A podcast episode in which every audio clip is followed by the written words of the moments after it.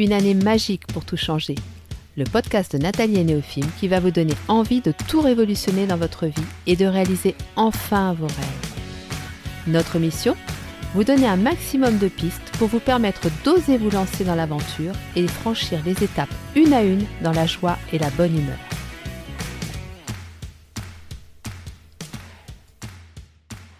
Bonjour à tous et bienvenue sur le podcast de Nathalie et Néophime.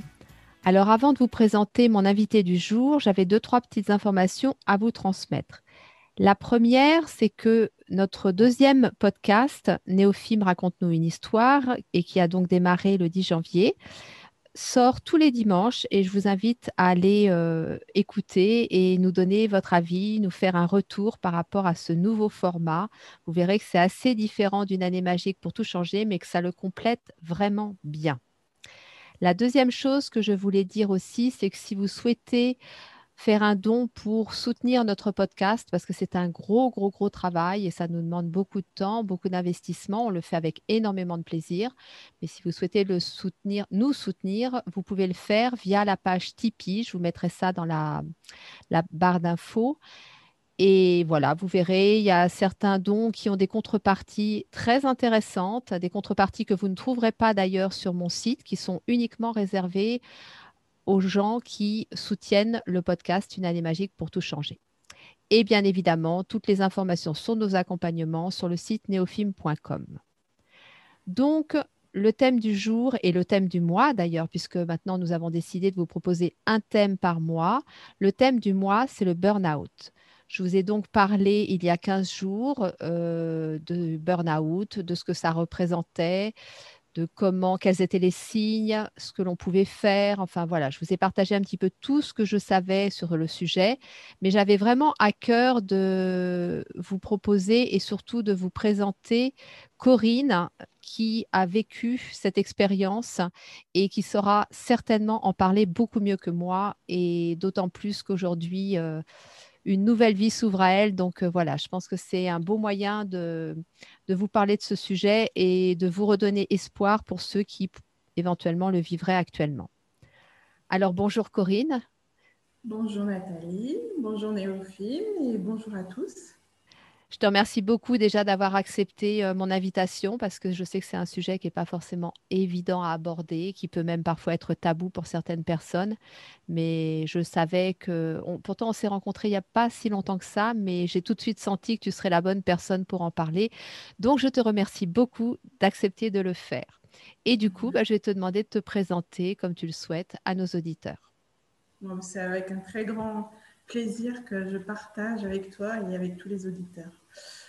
Donc, eh bien, je m'appelle Corinne, j'ai 47 ans, je suis mariée et je suis la maman de deux grands-enfants.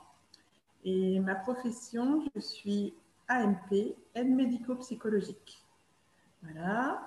Et je travaillais dans une structure qui accueillait des personnes adultes handicapées. Voilà. Et euh, donc, j'adore mon métier. C'est vraiment un métier passion. Moi, ce que j'aime, c'est le contact avec les autres.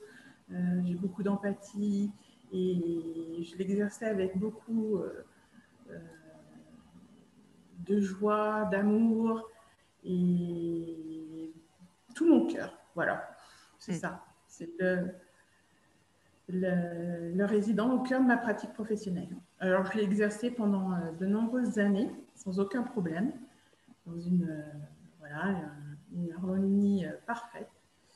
Et puis après, ça s'est dégradé tout doucement. Voilà.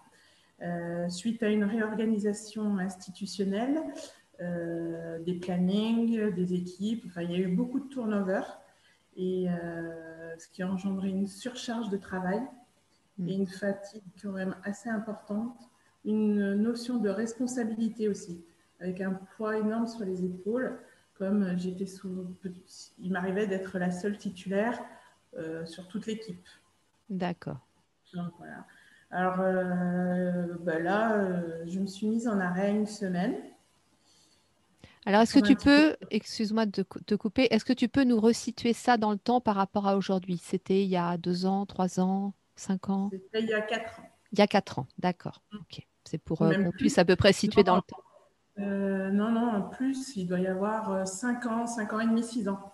D'accord. La première alerte, c'était il y a 5 ans et demi, 6 ans. Oui, parce que je pense que c'est important, la notion de temps est importante quand même, de se rendre compte que, voilà, alors là, si tu me dis c'était il y a 4 ans et demi, 5 ans, ça s'est fait petit à petit. Enfin, voilà, il faudra de temps en temps resituer dans le temps pour que les gens puissent se rendre compte. Ça, ça son importance quand même. Mhm. Je t'écoute. Et oui, c'est pas du jour au lendemain, c'est pas une situation qu'on vit du jour au lendemain, c'est un glissement qui est assez. Euh, Tout à fait. Euh, euh, inexorable en fait. oui, c'est ça, c'est tous les jours un, petit, un petit cran vers le, vers le bas, je dirais. Donc euh, là, je, oui, j'ai eu cette force et cette capacité de me dire, bah là, il faut que je m'arrête, il faut que je prenne du temps pour moi, une semaine.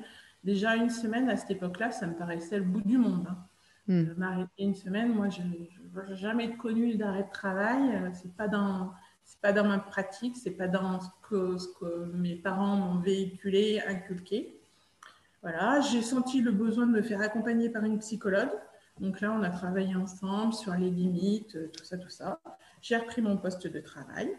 Voilà. Euh, donc ça a été pendant quelques temps. Et là, il y a eu un changement de direction, un changement de supérieur. Et euh, bah là, du coup, mes plannings étaient très décousus. Donc j'avais des, semaines très, très importantes avec une charge de travail très, très, très importante, énorme et pas beaucoup de temps de repos. Euh, c'était surtout sur les soirs, les week-ends, les fériés, les périodes de, vacances scolaires et euh, plus de du repos quand, euh, sur les périodes scolaires. Donc, ce qui a, ce qui m'a fait basculer dans une. Bah, moi, je m'y retrouvais plus en fait parce que j'avais une grosse culpabilité de laisser mes enfants. Tu vois, j'étais jamais là pour eux. J'avais le sentiment de jamais être là pour eux. Et quand je devais être là, ben, j'étais pas là, j'étais au travail. Hmm. Et donc ça, je, m'en suis ouverte à, mon supérieur. Et donc, ils ont on a essayé de trouver une solution. Euh, j'ai été parachutée sur un autre poste.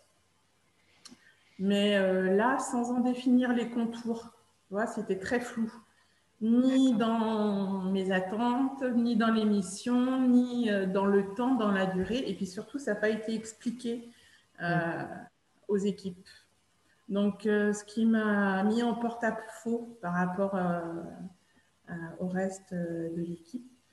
Et il y avait aussi tout un jeu des pouvoirs entre un tel, un tel, voilà. Ben voilà, ça m'a isolée. Et je me suis isolée et j'ai eu, et ça a entraîné aussi un repli sur moi. Mm. Jusqu'au moment où bah, voilà, j'ai plus pu gérer. J'ai craqué sur mon lieu de travail. Me suis effondrée et j'ai dû quitter mon poste. Et euh, pour ne jamais plus y retourner en fait. Voilà. Et le burn-out, c'est un processus en fait qui s'inscrit dans euh, bah, le temps. Et euh, ça se fait par étapes. C'est pas, c'est pas soudain. C'est un lent, lent glissement. Et moi, quand j'étais dans cette période-là, j'avais souvent l'impression d'être dans un puits sans fond, en fait. Oui, tu te sentais, toi, tu le sentais, ce glissement.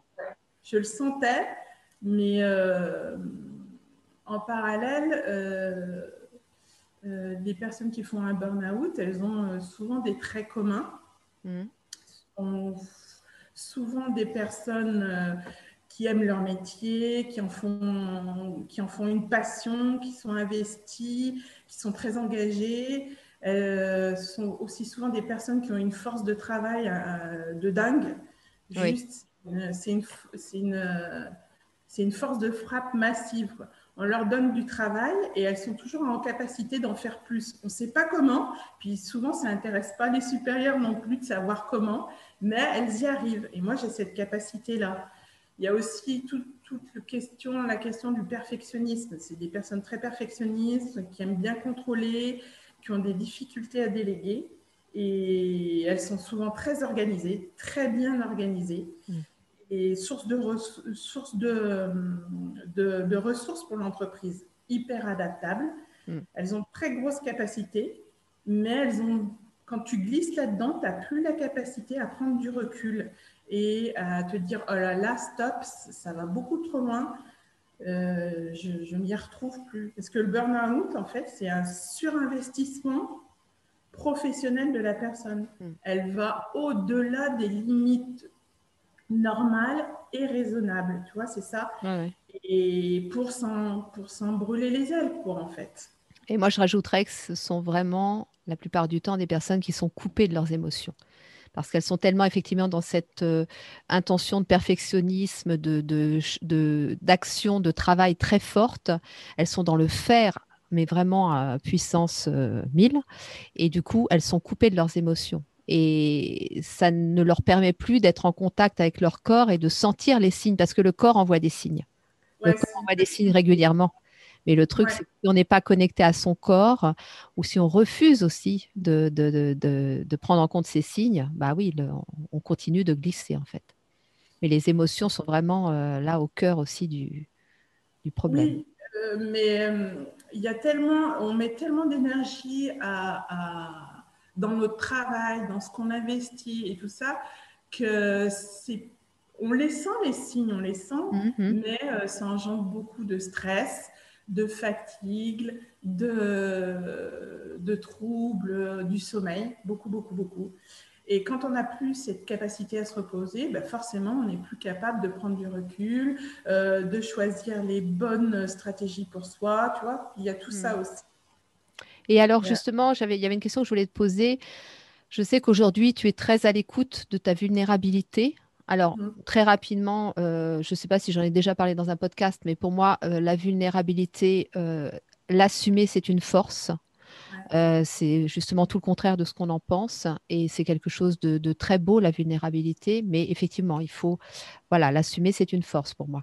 je sais qu'aujourd'hui, cette vulnérabilité, tu l'accueilles, tu, tu, tu es à l'écoute de ta mmh. vulnérabilité, mais à l'époque, qu'est-ce qui se passait par rapport à elle, justement? Tu la bah, sentais quand même? Je la sentais, je la sentais, mais comme j'étais tellement fatiguée, fatiguée, euh, moi, j'avais plus de ressources en moi. En fait, c'était comme si j'étais coupée de mon énergie vitale et de tout ce qui pouvait euh, m'alimenter en énergie, en bonne énergie pour moi. Le peu d'énergie que j'avais, je le mettais dans mon travail. Ça veut dire que je faisais 7 heures de travail et puis je revenais, j'avais plus rien, plus d'essence mmh. dans le moteur. je, je je me reposais un petit peu, mais, euh, mais guère plus. Et c'est ça, c'est cet engrenage-là qu'il faut démonter. Parce que tu as dit quelque chose aussi euh, que j'ai relevé, c'est euh, moi, mes parents, enfin, je me suis arrêtée de travailler, mais pour moi, c'était très dur parce que je n'ai pas été éduquée comme ça. Et je crois qu'on a tous été éduqués comme ça. Euh, moi, personnellement, quand j'ai eu mon problème de santé aussi, euh, m'arrêter, pour moi, c'était une faiblesse, c'était euh, mal, c'était tout ça. Et ça fait partie, donc, du coup, de la, reconnaître sa vulnérabilité, l'assumer, etc. Et c'est vrai que les croyances que l'on a reçues à travers l'éducation, les croyances qui sont transmises par la société aussi, nous, nous, nous, poussent très fort à, à justement à ne pas accepter ce genre de situation. Et pourtant, c'est la première chose à faire, effectivement. Dire stop et s'arrêter. Mais ça, souvent, on attend euh, le dernier moment, quoi. Voire trop tard. Ouais, ouais, ouais, c'est ça. Et quand tu dis qu'on est coupé de, son corps, euh, oui, mais le corps est tellement souffrance, hmm. souffrance physique, mais dans le burn-out, il y a aussi toute la part psychique et c'est une réelle souffrance. Tu vois, tu as le cerveau qui est en feu, qui tourne H24, qui essaye de trouver une solution. Parce que, hum, ça, comme on l'a dit, c'est par étapes. Donc, il y a, un changement. Le burn-out, c'est toujours ça. Au départ, ça va bien. Et puis, il y a un changement. Alors, ça peut être euh, euh, sous de multiples manières. Hein. C'est euh, soit un changement d'équipe, un changement euh, plus de dossiers, des nouveaux dossiers, des nouveaux collègues. Tu vois, c'est ça. Il y a quelque chose qui fait que la machine déraille. Il y a un grain de sable qui se met et ça crée un déséquilibre. Et la personne qui, qui fait un burn-out, elle va dire, elle, elle, est en capacité de le reconnaître et elle dit, bah, qu'est-ce que je vais pouvoir faire? Trouver une stratégie. Elle va s'adapter. Voilà, s'adapter. Elle est très adaptable. Donc, elle va commencer par compenser. Et puis, il va y avoir une autre chose, un autre processus, euh, une autre faiblesse, et, elle va encore s'adapter. Et c'est toujours s'adapter, s'adapter, c'est jusqu'à s'adapter jusqu'à s'oublier, en fait. Mmh, mmh. Elle s'oublie pour remplir sa mission. Mmh. C'est ça. Tout à fait. Et alors, euh, quels ont été pour toi euh, les premiers signes qui auraient pu t'alerter aujourd'hui, tu vois, si, si ça revenait dans ta vie je suis sûre que tu, sentirais dès, que ça arrive, que qu'est-ce qui t'alerterait en premier? Ou qu'est-ce qu'on pourrait dire aux gens qui nous écoutent? Attention, si vous ressentez ça, commencez à, vous poser. Eh ben, il y a des. Alors, si on, si on reste connecté à son corps, il y a tout, le, tout le côté changement qu'on a, on a vu, un changement, une surcharge de travail, un manque de temps, de moyens, euh, de la culpabilité. On ressent beaucoup de culpabilité. Euh, il y a des sentiments d'humiliation, de honte, de doute. Euh, voilà. On a l'impression aussi d'être envahi, mm. euh, de ne plus faire face, que la sphère privée, professionnelle, tout se mélange à son détriment et tout est réinvesti dans le champ du travail. Et puis à la mise en doute, après, il y a aussi ce que l'entreprise te renvoie. Euh, elle met en doute tes capacités, ou elle peut les mettre, tes compétences, et euh, euh, elle, elle, peut être amenée à faire croire qu'en fait, c'est toi. Toi, tu as des problèmes chez toi, dans ta vie privée, et tu les ramènes au sein de l'entreprise, alors que ce n'est pas du tout ça. Mhm. Et là, il y a une, une, scission dans la, chez la personne, elle se dit, mais je ne comprends pas, c'est comme un sentiment euh, d'aliénation. En fait, elle dit, je comprends pas, moi je fais tout pour euh, bien travailler, être source de propositions, que les résidents soient bien, que mes collègues... Et on, vient de me dire que j'en fais pas encore assez, que je m'y prends mal, ou voilà, on fait tout un tas de reproches. Et, euh, ben ça, c'est tous des petits signaux qui, qui sont... Voilà, des... Et le piège, le piège, je pense, ouais, le piège dans, lequel je pense qu'il ne faut pas tomber aussi, c'est que effectivement, ça peut avoir des répercussions sur la vie privée. Mm. Et euh, on va, au bout d'un moment, il va y avoir des problèmes au travail, il va y avoir des problèmes à la maison, et on n'arrive plus à dissocier d'où ça vient en fait, de l'origine du problème. je pense qu'à un moment donné, tout se mélange, quoi. Bah moi, j'avais toujours une vision claire que c'était pas chez moi. Ça peut arriver à certaines personnes, parce que moi je sais que dans mon entourage, c'est ce que j'ai vu, euh, c'est que ça a carrément généré des conflits très forts dans la famille et, la personne n'arrivait plus euh, à rien gérer, entre guillemets.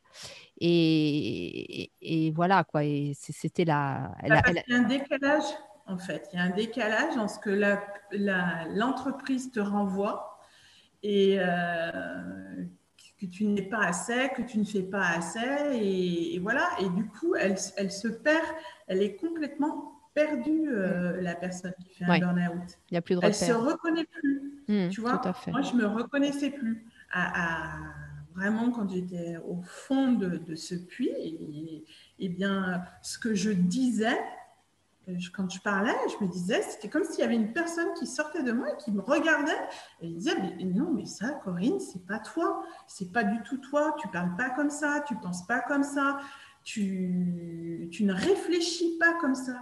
Et là, ça fait très très peur parce que tu te dis, bah là, je suis allée très très très loin. Hmm. Et euh, oui, c'est cette perte d'identité. Tu perds complètement ce qui fait ta valeur propre à toi en tant qu'individu.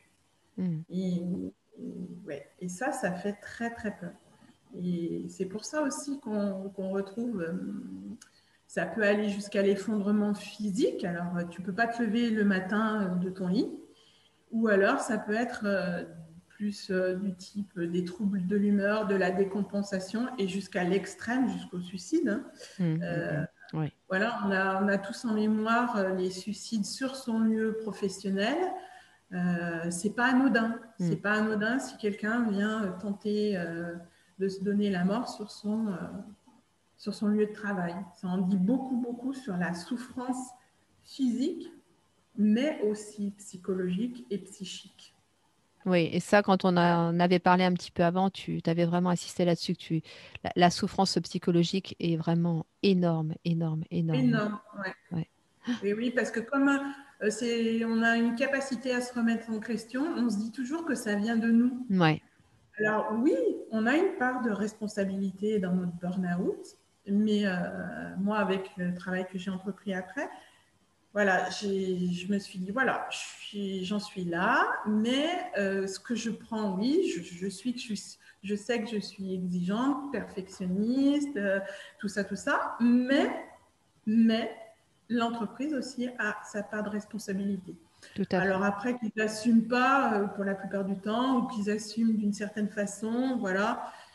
Mais il ne faut pas prendre tout, tout- toute la charge sur, ce- sur son dos. C'est Mm. pas vrai, ce ne serait pas rendre justice à ces personnes-là. Parce que Mm. justement, elles ont une très grosse capacité à se remettre en question.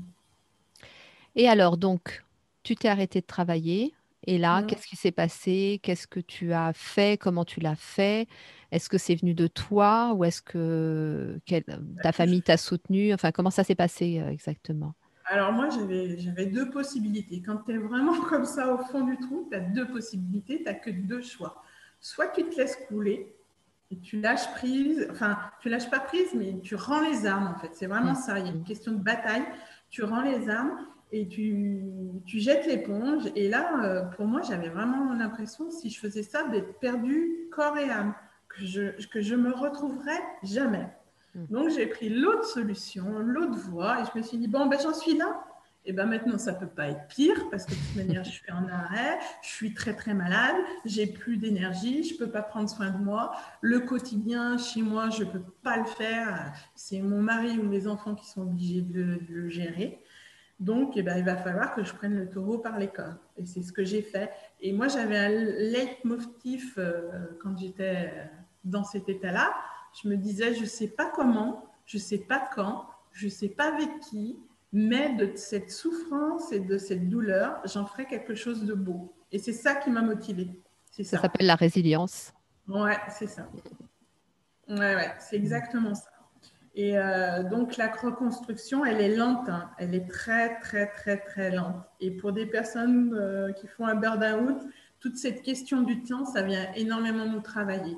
Parce que nous, euh, déjà, une semaine, m'arrêter une semaine, je trouvais ça énorme, gigantesque. Alors là, j'ai été arrêtée très, très, très longtemps.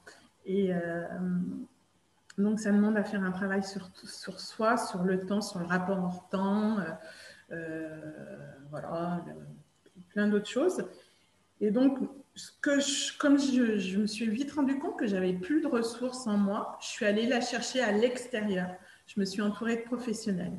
Et le premier professionnel que, avec qui il est facile de rentrer en lien, c'est son médecin traitant. Tout à fait. Voilà. C'est important de le préciser. hein.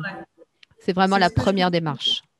Exactement. C'est la première démarche. Quand on sent que ça déraille, qu'on qu'on Mm. ne maîtrise plus rien, il faut aller voir son médecin traitant et lui expliquer avec des mots simples ce qu'on vit au travail.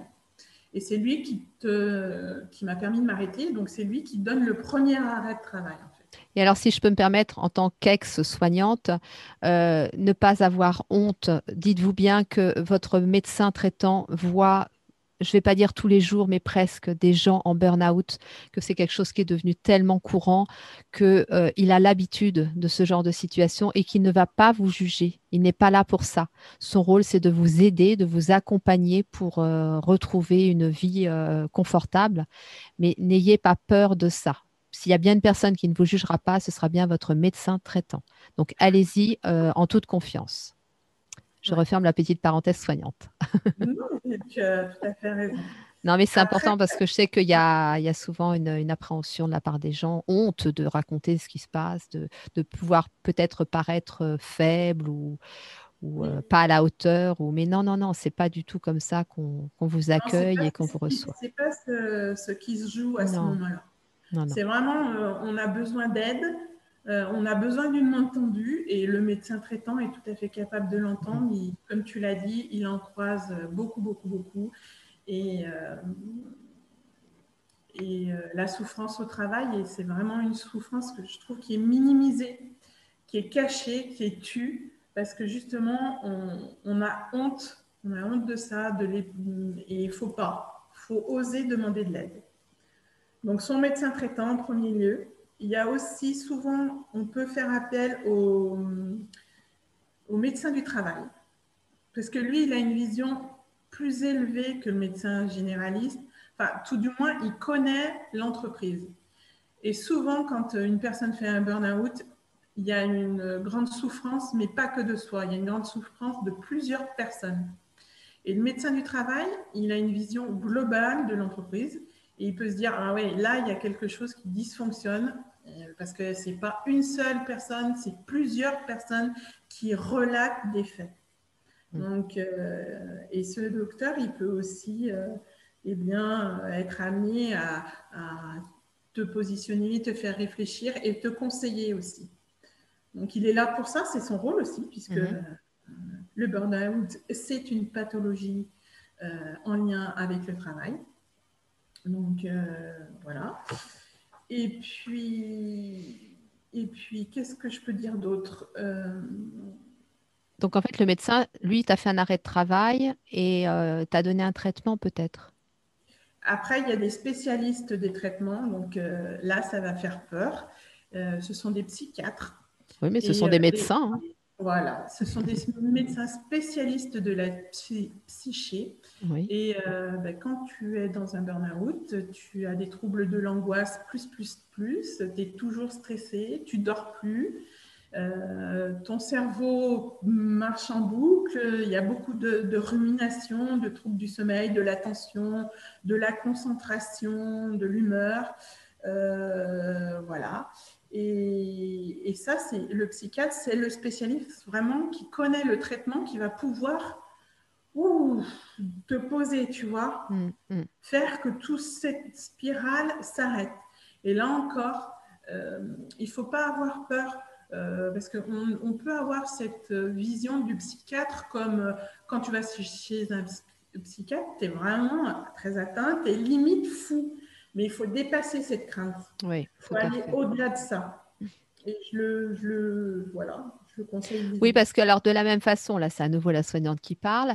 Le médecin traitant, effectivement, euh, vous accueillera et vous donnera euh, certainement un traitement et un arrêt de travail. Mais voilà, il faut savoir que lui, ça n'est pas sa spécialité non plus. Donc, comme il est amené à en voir de plus en plus, bah, je pense que voilà, plus on prescrit, plus on a, la, connaissance des traitements qui existent. Mais le spécialiste de ce type de traitement, ça reste le psychiatre. Voilà, c'est un spécialiste au même titre qu'un ORL, qu'un ophtalmo, que voilà, ça reste un médecin qui sera plus à même de vous prescrire les bons traitements parce que c'est pareil, ce type de traitement, il faut quand même que ce soit adapté réellement à votre problématique, à votre organisme, etc. Si vous avez des antécédents pour d'autres choses, enfin voilà. Donc le vrai spécialiste, ça reste le psychiatre.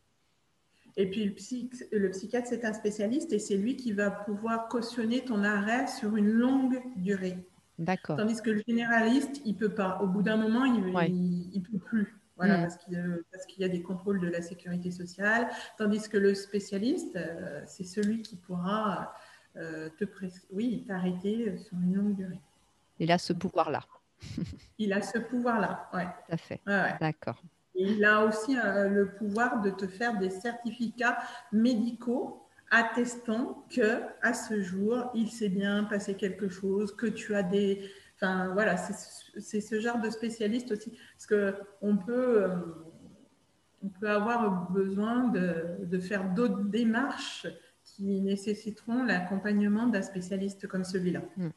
Alors oui, c'est pareil. Là, je tiens aussi à, préciser quelque chose, c'est que là, on parle de burn-out, mais comme tu le dis, euh, comme tu viens de le dire, effectivement, il peut y avoir une démarche administrative à côté, euh, c'est-à-dire un... Alors, soit ça vient de vous, soit ça vient de l'entreprise, hein, parce que ça peut aussi être l'entreprise qui, euh, voilà, qui réagit.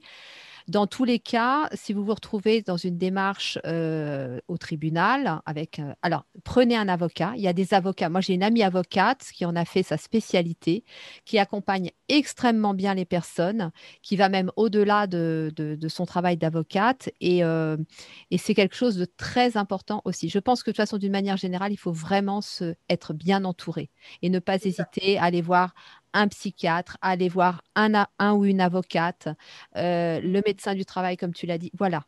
Vous, vous, avez les moyens de vous faire soutenir et faites-vous soutenir parce que c'est important. Et il y a vraiment des professionnels qui sont euh, très, très habitués à ce genre de démarche et qui vous accompagneront, mais vraiment euh, merveilleusement bien.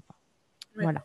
Et pour compléter ce que tu disais au sujet des professionnels, ce que je voulais mettre aussi en lumière, c'est pas parce qu'on fait une démarche auprès d'un professionnel et que ça ne fonctionne pas, qu'on n'accroche pas, ou voilà, c'est pas ce qu'on attendait, et eh ben c'est fait rien.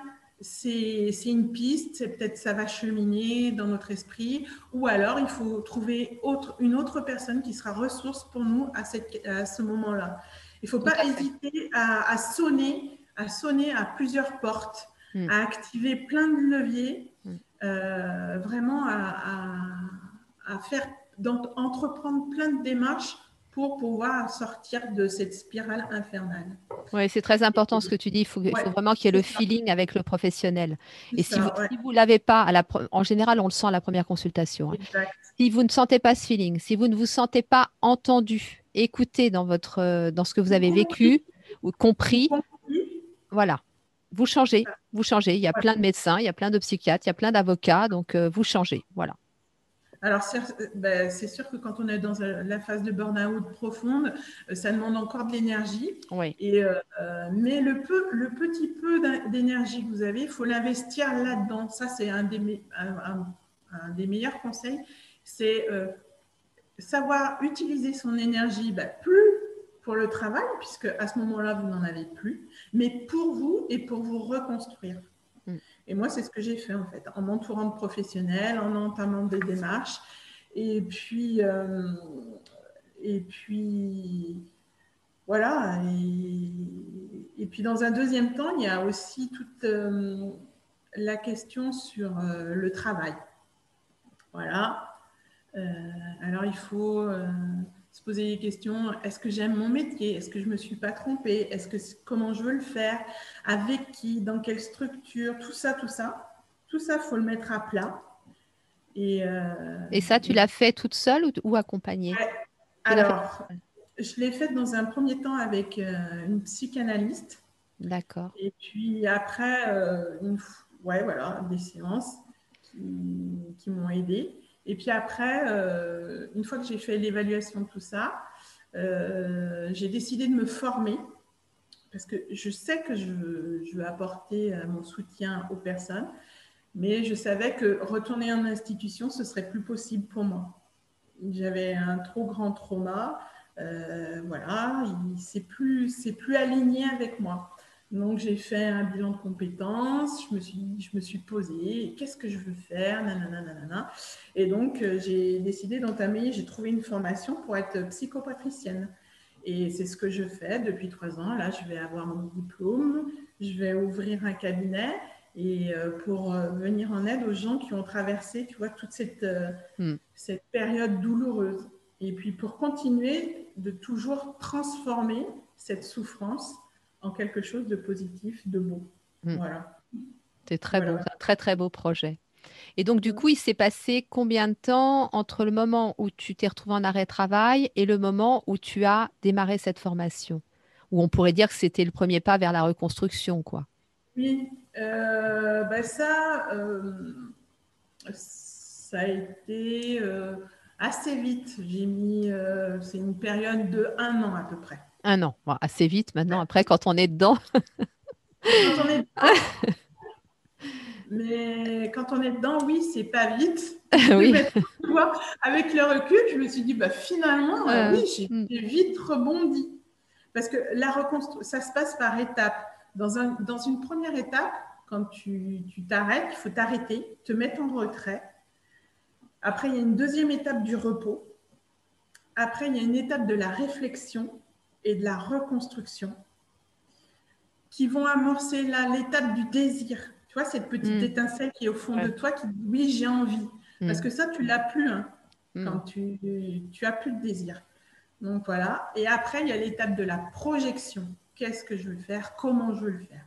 Et pour, pour découler sur l'étape de la mise en action. Et bah, après, la dernière, la finale, c'est la reprise du travail. Voilà. D'accord. Et donc aujourd'hui, il est clair pour toi que tu ne reprendras pas le travail de la façon dont tu l'exerçais auparavant Non, non, non, non, non. Le, burn-out, maintenant, comme je l'ai vécu dans mon corps, dans mes tripes, dans mon âme, que je suis passée à deux doigts de la catastrophe euh, sidérale, euh, il est là, c'est, il est là, je m'en sers comme un garde-fou. Je me dis, ouh, oui, oui, alors je connais ma, capacité de travail, mais là, tu vois, il est là pour me rappeler, euh, tu dévis, tu vas trop loin, tu ne t'écoutes pas. Et je m'en sers comme ça. C'est un levier euh, que j'ai appris à m'approprier pour mettre un garde-fou, pour ne pas aller au-delà de mes limites. Et du coup, tu en parles parce que je crois que tu as passé des entretiens, c'est ça, pour éventuellement euh, retourner dans, une structure et en fait, ton corps t'a dit non, quoi. Il t'a clairement dit non. Ouais. Ben là, comme maintenant je suis très alignée, euh, parce qu'il y a tout le volet aussi des, petits outils qu'on pourra, dont, qu'on pourra parler et dont on pourra parler après. Et euh, donc maintenant, effectivement, je suis très connectée à mon corps et euh, j'ai fait des entretiens d'embauche, je les ai passés et ben, tous les alertes, tout le, tous les signaux, tous les indicateurs de mon corps vibraient me disait non, mais c'est pas pour toi, faut pas y aller. Vas-y pas, vas-y pas. tu vas retomber dans le, même système. Mm, mm. Mais ça, ça demande un travail énorme de reconnexion aux signaux que ton corps envoie et des interprétations et savoir bien les interpréter. Alors justement, comment tu as fait pour revenir à ça? Alors, ça, euh, c'est des petits, des petits outils qui permettent de se, de se reconnecter à lui. Des petits outils, mais outils précieux. Ouais. Alors déjà, quand, la première chose, c'est reprendre une activité de plaisir, retrouver le plaisir. Alors, il peut y avoir plein de plaisirs. ça peut être la lecture, le tricot, le jardinage, boire un café avec une amie, tu vois, tout ce qui va permettre de te nourrir, toi, de l'intérieur et te ressourcer. Euh, voilà, je me souviens, moi, j'ai refait tout mon jardin. Et crois-moi qu'à cette, époque-là, je n'avais pas d'énergie. Euh, aller à la pépinière, choisir des. Je les prenais par cinq, je me rappelle, par cinq plants. Je les achetais, tous les cinq. Je revenais à la maison et je, j'en avais pour une semaine de les planter. Ah oui. J'étalais ah ça sur une semaine tellement j'avais pas d'énergie. Et ah. mon mari il me disait mais je vais te creuser le trou et tout ça et tout ça. Et je, je lui disais non non non non il faut que ce soit moi qui le, le fasse. Et en fait, cette reconnexion aussi, quand tu as les, mains hmm. plongées dans la terre, voilà, tu te reconnectes. Ça me permettait de mettre mon cerveau sur pause. Hmm. Voilà, ça me demandait tellement un effort pour le faire, mais c'était un effort bien investi. C'était une énergie qui était bien investie, hmm. qui serait productive pour moi. Parce que quand je faisais ça, la nuit, eh ben, je pouvais dormir 2-3 heures d'affilée. Parce que le burn-out, c'est ça. Tu dors pas le jardinage est aussi une formidable activité d'ancrage en plus. Donc, euh, je pense que, tu vois, l'ancrage permet justement de, ralentir un petit peu le, enfin, de comment dire, de laisser moins d'importance, d'accorder moins d'importance au cerveau euh, et tout ce qui se passe dans la tête, quoi. Donc là, c'était un L'ancrage, ça permet de pas museler, mais de canaliser ton mental. Ouais, canaliser, calmer. Et pas te laisser, voilà, et hmm. pas te laisser engrainer par lui. Hmm. Donc il y a ça. Tout ce qui procure du plaisir, ça peut être la cuisine, la lecture, le la couture, enfin tout ce qui crée du plaisir. Après, il y a la méditation. Ça, c'est un outil, mais merveilleux, mais merveilleux pour se reconnecter à soi. Donc la méditation. Et alors comment Ouais, comment tu as hum, réussi à t'y mettre? Parce que alors c'est voilà, ça c'est souvent un problème, c'est qu'on sait que c'est bien maintenant, je pense qu'on en parle suffisamment, donc on le sait, mais il y a beaucoup de gens, beaucoup de gens qui ont du mal à, tu vois, à démarrer la méditation. Alors comment tu as fait? Alors, pour démarrer la méditation, il y a plein de petits euh, outils comme euh, Petit Bambou, tout ça. Là, vous pouvez trouver sur Internet, vous cherchez.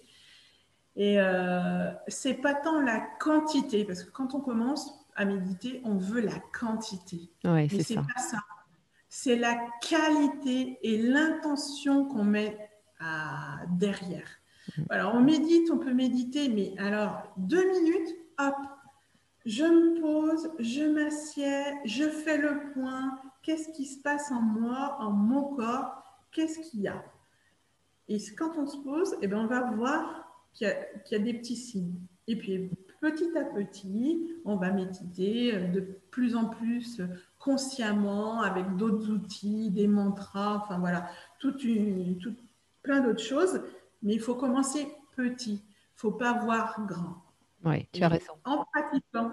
Et c'est aussi la, la régularité de la pratique. C'est tous les jours, tous les jours. Et des fois, euh, voilà, ben, des fois j'en éprouve le besoin, je médite deux fois par jour. Hmm. Ou des fois, je fais un petit, euh, euh, un petit euh, ancrage, hop, ça me peint. euh, tu vois, j'ai commencé avant notre séance, et ben, c'est ce que j'ai fait. Je me suis recentrée sur moi, quelle intention je veux véhiculer à Nathalie, aux auditeurs. Voilà, Hmm. c'est ça aussi méditer. Ouais. C'est pas être perché, euh, voilà. C'est tout simple, mais c'est surtout Hmm. l'intention qu'on met derrière. Super. Hein Euh, Il y a la pratique du yoga Hmm. que, que je connaissais déjà et que j'ai repris. Donc le yoga, ben, comme la méditation, c'est toute une philosophie de vie. C'est tout un champ des possibles qui s'ouvre à vous. Et euh, il apprend aussi beaucoup la patience, la tolérance, euh, l'écoute. Donc c'est un outil merveilleux, le yoga. Il y a après tout, les, toutes les petites astuces qui passent par l'écriture. Oui. Euh, on- par les cahiers d'écriture. Parce que comme on est tout le temps en boucle, ça peut être un outil de déposer hop, sur un cahier. Voilà, ça nous appartient, oui, mais je ne me laisse plus happer par ça. Donc on le pose dans un cahier, ça peut être une solution. Et après, il y a tous les soins énergétiques qu'on peut faire. Hmm. Et grâce à l'aide de professionnels, il y en a pléthore là aussi. Et ben, c'est ce qui vous appellera. De toute manière, plus vous serez reconnecté à votre corps et plus vous allez vous sentir appelé par des choses. Il y a la sophrologie aussi qui travaille beaucoup sur le corps. Et ça, Ah oui. c'est. Ça, un j'en sais quelque chose. Oui, oui. Ça m'a. La sophrologie, l'acupuncture aussi qui travaille sur l'énergie, les méridiens qui travaillent. C'est une autre façon de travailler son énergie. Et euh, ben moi, j'ai eu la chance de rencontrer une personne euh, qui est acupunctrice et énergéticienne chinoise. Et franchement, cette, cette femme, mais je la remercie. Tu vois, je l'ai vue encore cette semaine et je lui ai dit, sans vous, sans vous, mais j'aurais jamais pu remonter la, la pente. Hmm. Il y a l'hypnose, il y a le reiki, enfin, il y a tout un tas d'outils, un arsenal qu'il faut s'approprier. Alors, pas tous, hein, il faut Hmm. piocher dedans. Il faut piocher Oui, puis alors. Il y a peut-être une petite chose que je voudrais préciser aussi. Effectivement, quand on est au plus mal du plus mal, on n'a qu'une envie, c'est d'aller mieux. Et Mm. on peut avoir une espèce de, de boulimie, de, de justement de thérapie alternative pour aller mieux, pour aller mieux. Attention à ça, parce que moi, je suis tombée dans le piège, alors pas forcément dans le cadre d'un burn-out, mais pour autre chose. Et ce qui s'est passé, c'est qu'en fait, à chaque fois que vous faites appel à un thérapeute, que ce soit en sophrologie, que ce soit en reiki, que ce soit en soins euh, énergétiques, acupuncture, etc., en fait, votre corps reçoit des informations. et il a besoin d'un temps pour assimiler ces informations. Et si vous lui euh, imposez des séances trop rapprochées, vous allez lui amener trop d'informations en même temps qu'il ne va pas être en capacité de, traiter, d'autant plus qu'il bah, est quand même un petit peu euh, fatigué, hein, épuisé par tout ça. Donc voilà. Donc moi, ce que je vous suggère, c'est un minimum de 15 jours. L'idéal, c'est trois semaines entre deux soins énergétiques, que ce soit acupuncture, que ce soit Reiki, que ce soit quel que soit le soin. Euh, laissez le temps à votre corps d'assimiler les informations, de pouvoir les, euh, oui, c'est ça, les, transformer, se les approprier, parce que euh, c'est pas en allant vite et en cumulant que vous allez aller mieux. C'est au contraire euh, en prenant ce temps, puisqu'en fait, si on en est arrivé là, c'est qu'on n'a pas pris ce temps-là. Donc maintenant, à partir de maintenant, il faut prendre ce temps-là, laisser le temps à votre corps de voilà d'assimiler tout ça. Donc voilà ce que je voulais dire par rapport à ça. Mais c'est vrai que c'est et, faire confiance aussi, faire confiance parce que je pense qu'à partir du moment où, vous vous arrêtez, où vous dites stop et que là vous commencez à prendre conscience qu'il euh, va falloir prendre soin de vous, vous occuper de vous, vous vous ouvrez à quelque chose. Et à partir du moment où vous vous ouvrez à quelque chose, euh, vous allez voir que vous allez avoir plein d'opportunités qui vont venir à vous. Voilà. Donc mmh. faites confiance aussi en fait, ce qui vous est arrivé, c'est que vous étiez tellement, comme on dit, euh, la tête dans le guidon, que ces choses-là étaient autour de vous, mais en fait, euh, on, ne les voit pas quand c'est comme ça, on ne les voit pas. Alors là, vous allez les voir, donc faites confiance aussi. Et euh, voilà. Et qu'est-ce que tu dirais à une personne qui souffre d'un burn-out aujourd'hui? Ben, Je lui dirais déjà qu'elle est une personne merveilleuse qu'elle a mobilisé beaucoup, beaucoup de ressources pour son travail et que maintenant, il faut qu'elle apprenne à, réinvestir cette ressource pour elle, la mobiliser pour elle. Et que c'est un petit pas après l'autre, un petit pas chaque jour qui va permettre de voir la lumière au bout du tunnel, parce qu'elle est toujours là. Et en ça, je te rejoins. Euh, la lumière, elle est toujours là, elle nous accompagne, seulement on n'a plus la capacité à la voir. Hmm, tout à fait. On est tellement enfermé dans un tunnel, tu vois, quelque chose qui nous, qui nous enferme, qu'il faut, euh, qu'il faut croire qu'il y a une solution à ça, à cet état. elle est toujours là. mais elle viendra de vous, de hmm. la personne, de notre intériorité et que le burn-out, c'est une, une, une passe, une phase dans sa vie et qu'en tout cas, il ne va pas la définir, la qualifier euh, pour toute sa vie. C'est qu'une étape. Hmm. Et c'est à elle de, la, de s'en approprier et de la transformer. Et on voit bien à travers ton, on voit bien à travers ton parcours que c'est une étape qui t'amène vers quelque chose de, de, très beau et de très grand, vers une mission de vie quelque part. C'est ça. Alors, je ne dis pas qu'il faut absolument faire un burn-out pour arriver à sa mission de vie, mais je, mm. ce que je veux dire par là, c'est que une, une épreuve comme celle-là dans une vie, effectivement, tu as eu euh, une, euh, comment dire, une, enfin, oui, quelque chose de remarquable. Tu t'es dit, il faut que j'en fasse quelque chose, quoi. Il faut que j'en fasse quelque mm. chose. il faut que ça, il faut que je donne du sens à tout ça. Et je crois que ça, ça peut être aussi euh, une, première reconnexion de se dire, bon, là, il se passe quelque chose qui me dépasse, il se passe quelque chose que j'ai beaucoup de mal à gérer, mais je sais que je peux en faire quelque chose. Maintenant, je vais prendre le temps qu'il faut pour transformer ça en quelque chose de, de, très beau, de, de, plus grand. De plus grand. Oui. Et alors, je voulais parler de l'entourage aussi, je voulais aborder un petit peu parce qu'on peut avoir aussi des gens qui nous écoutent et qui, dans leur entourage, ont une personne qui fait un burn-out. Qu'est-ce qu'on peut dire à cet entourage? Parce que c'est euh, bah, un, tsunami dans, dans, dans, dans, une famille, dans un couple, dans... Ouais. Oui, oui, oui, parce que euh, euh, toi-même, tu ne te reconnais plus, mais tes proches non plus te reconnaissent plus. Mm. tu n'es plus du tout la même personne qu'avant, tu n'as plus du tout les mêmes capacités.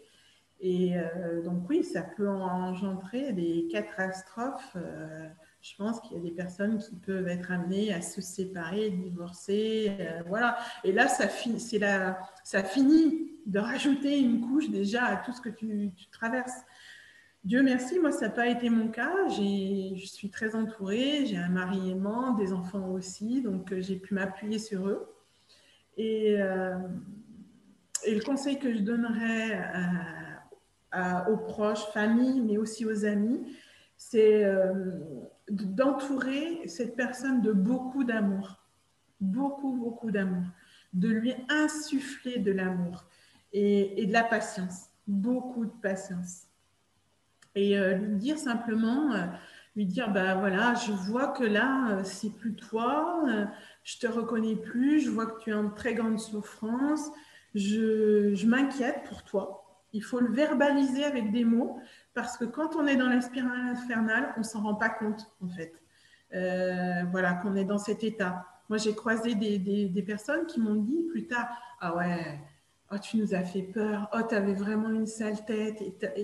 Mais quand euh, j'aurais préféré qu'elles me le disent à l'instant T. Ouais.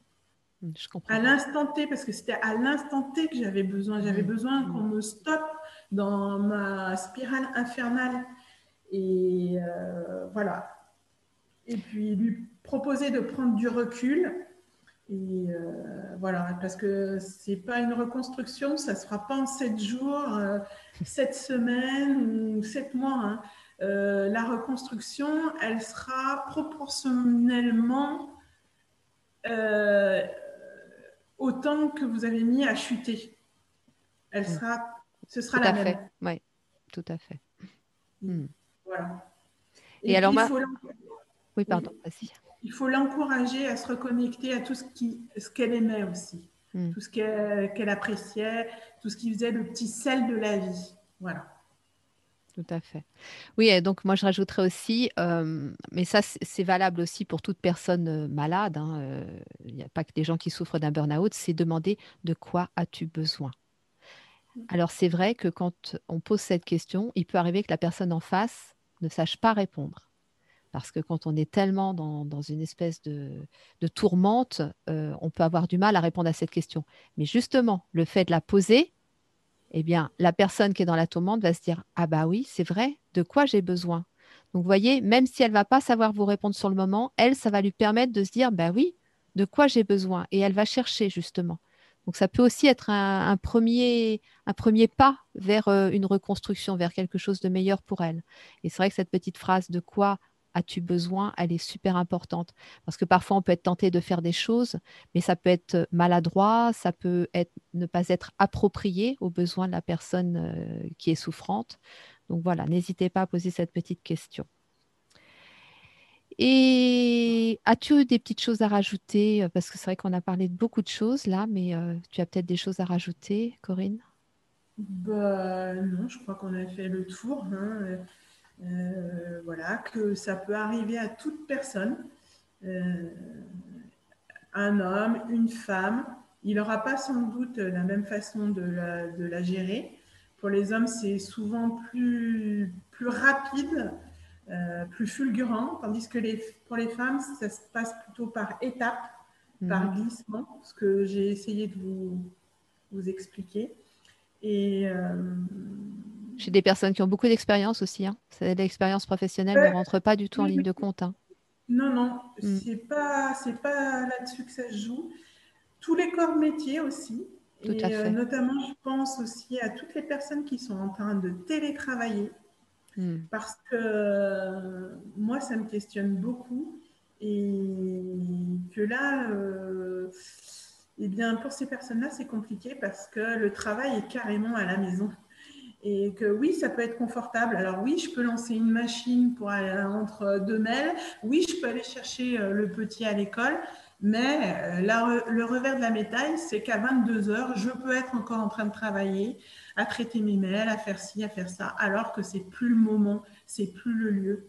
Et moi, je mettrais une, grande mise en garde euh, pour euh, toutes les personnes qui télétravaillent.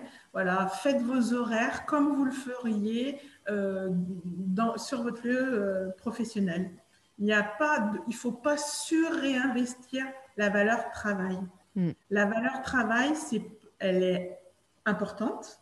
C'est ce qui permet de nous nourrir financièrement, hein, de, gagner de l'argent, de nous insérer dans la société, d'apporter notre contribution à l'évolution, au monde, tout ça.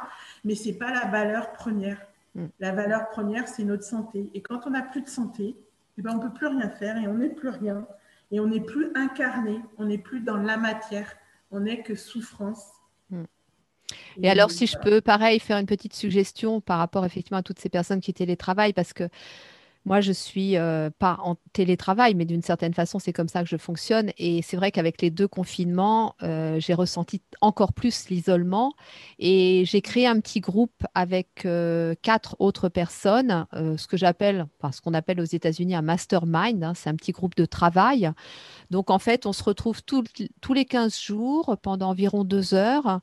Enfin, ça peut être moins long. Hein. Et, voilà, et on aborde des thèmes euh, différents et on échange et on partage et on, travaille beaucoup sur l'estime de soi parce que je pense qu'effectivement, l'isolement euh, nous amène à, peut nous amener à nous questionner sur ça, sur euh, notre estime de soi, sur la valeur de notre travail. voilà, donc on, on échange beaucoup là-dessus et je vous assure que ça nous fait un bien fou. Ça nous a boosté et on ressent beaucoup moins l'isolement. Et l'autre chose que je voulais dire aussi, c'est que pour les gens qui ne sont pas en télétravail, mais qui sont en entreprise actuellement, avec les masques, avec les gestes barrières, qui sont donc isolés au sein de l'entreprise, c'est-à-dire qu'il n'y a plus les pauses café, euh, le midi, on ne peut plus manger comme on mangeait ensemble à la cantine ou, au restaurant, parce que les restaurants sont fermés, donc chacun mange dans son espace euh, propre, eh bien, euh, ça va créer aussi, à mon sens, euh, une forme d'isolement. Et pourtant, on est dans l'entreprise. Donc, pareil, de la même façon, si vous connaissez des, Vous pouvez créer un groupe de parole, hein, c'est quelque chose de très simple. Hein. Via l'application Zoom, vous avez 40 minutes gratuites, vous n'êtes même pas, ça, vous voyez, ça coûte rien. Vous vous retrouvez, euh, je ne sais pas, une fois par semaine ou tous les 15 jours, et puis vous papotez quoi, de tout et de rien. Mais effectivement, tu as raison d'alerter sur cet euh, isolement qui est en train de croître là à travers ce que l'on vit avec la Covid. Donc euh, attention parce que oui, ça peut après effectivement euh, descendre tout doucement vers autre chose et, vers une forme de burn-out. Eh bien, écoute, Corinne, je crois qu'on a abordé beaucoup de choses. Je te remercie, c'était très intéressant. Moi, j'ai appris beaucoup de choses et puis bah, d'avoir la vision de quelqu'un qui l'a vraiment et profondément vécu. C'était vraiment euh, très intéressant. Si les gens ont des questions, je vous invite à me les envoyer euh, via le site neofilm.com et puis bah, je les soumettrai à Corinne si vous le souhaitez. N'hésitez pas à me contacter et euh, voilà, on répondra bien évidemment à travers notre expérience, hein, nos expériences respectives, mais voilà, on le fera avec beaucoup de cœur comme toujours. Eh bien, j'espère. Voilà. Pas de problème, on le fera, je le ferai et euh, avec grand plaisir.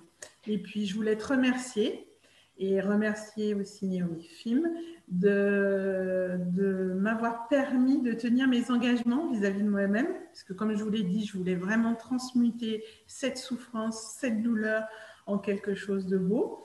Et euh, ben, je crois que j'y suis arrivée ou je suis en train d'y arriver et que maintenant j'ai une vie plus alignée avec ma vraie nature, mon vrai moi, ce qui me correspond, grâce à cette expérience.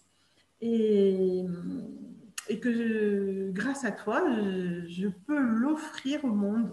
Et ça, c'est un super beau cadeau que tu me fais et, j'en suis profondément reconnaissante. Bah, écoute, on te remercie parce que c'est un très beau cadeau que tu nous fais aussi. Alors, moi, j'ai canalisé une petite phrase euh, il y a quelques jours, hein, au moment où je préparais bah, le, podcast avec Corinne. Euh, je pense que cette petite phrase nous vient de Néophime, hein, parce que je ne vois pas trop d'où elle nous viendrait. Je vous la livre telle qu'elle est, parce que je n'ai pas forcément d'explication à vous donner derrière, mais elle m'est venue comme ça. Ma puissance est intérieure et infinie, et elle est à mon service. Voilà le petit cadeau de Néophime du jour. et oui, et je partage tout à fait ça. Voilà. C'est la puissance de notre force à notre service. Tout à fait. À nous, en tant qu'être humain. Exactement. En tant qu'individu. Mm. Eh bien, merci beaucoup, Corinne. Merci à tous de nous avoir écoutés. Nous vous souhaitons une très belle journée. Nous vous envoyons plein d'amour. Corinne se joint à nous, bien évidemment. Et nous vous disons à très vite.